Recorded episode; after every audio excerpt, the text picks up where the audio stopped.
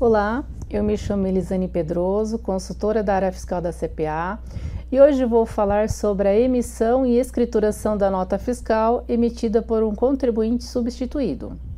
Por conta de diversos erros que vêm acontecendo na escrituração da FD em relação à substituição tributária, devido à emissão de nota fiscal de forma incorreta, o qual vem aparecendo várias divergências na FD e também na GIA e gerando várias consequências no ressarcimento do ICMS e também na apuração de créditos para quem tem direito de quando compra de um substituído. O artigo 274 do Regulamento ICMS São Paulo, ele fala da emissão de nota fiscal eletrônica pelo substituído que comercializa mercadoria com substituição tributária, que estão na portaria CAT 68 de 2019. O contribuinte substituído que realizar operações com mercadorias ou prestação de serviços que tiver recebido com imposto retido, vai emitir uma nota fiscal sem destaque do imposto, que conterá, além dos demais requisitos, a seguinte indicação: imposto recolhido por substituição tributária, artigo número tal do Regulamento ICMS São Paulo. Ou seja, deve ser colocado o artigo referente à mercadoria que a empresa estiver comercializando. Não vai destacar o ICMS, porque o substituto, ou seja, o fabricante, ele já recolheu o imposto para todos da cadeia até o consumidor final.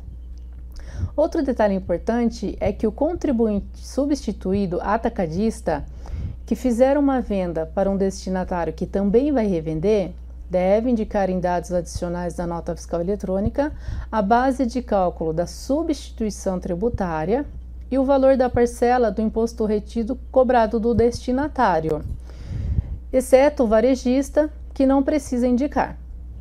Vai emitir a nota fiscal com CFOP 5405, venda com substituição tributária e utilizar o CST 060 se for um RPA se for um Simples Nacional, vai utilizar o CSOSN 500.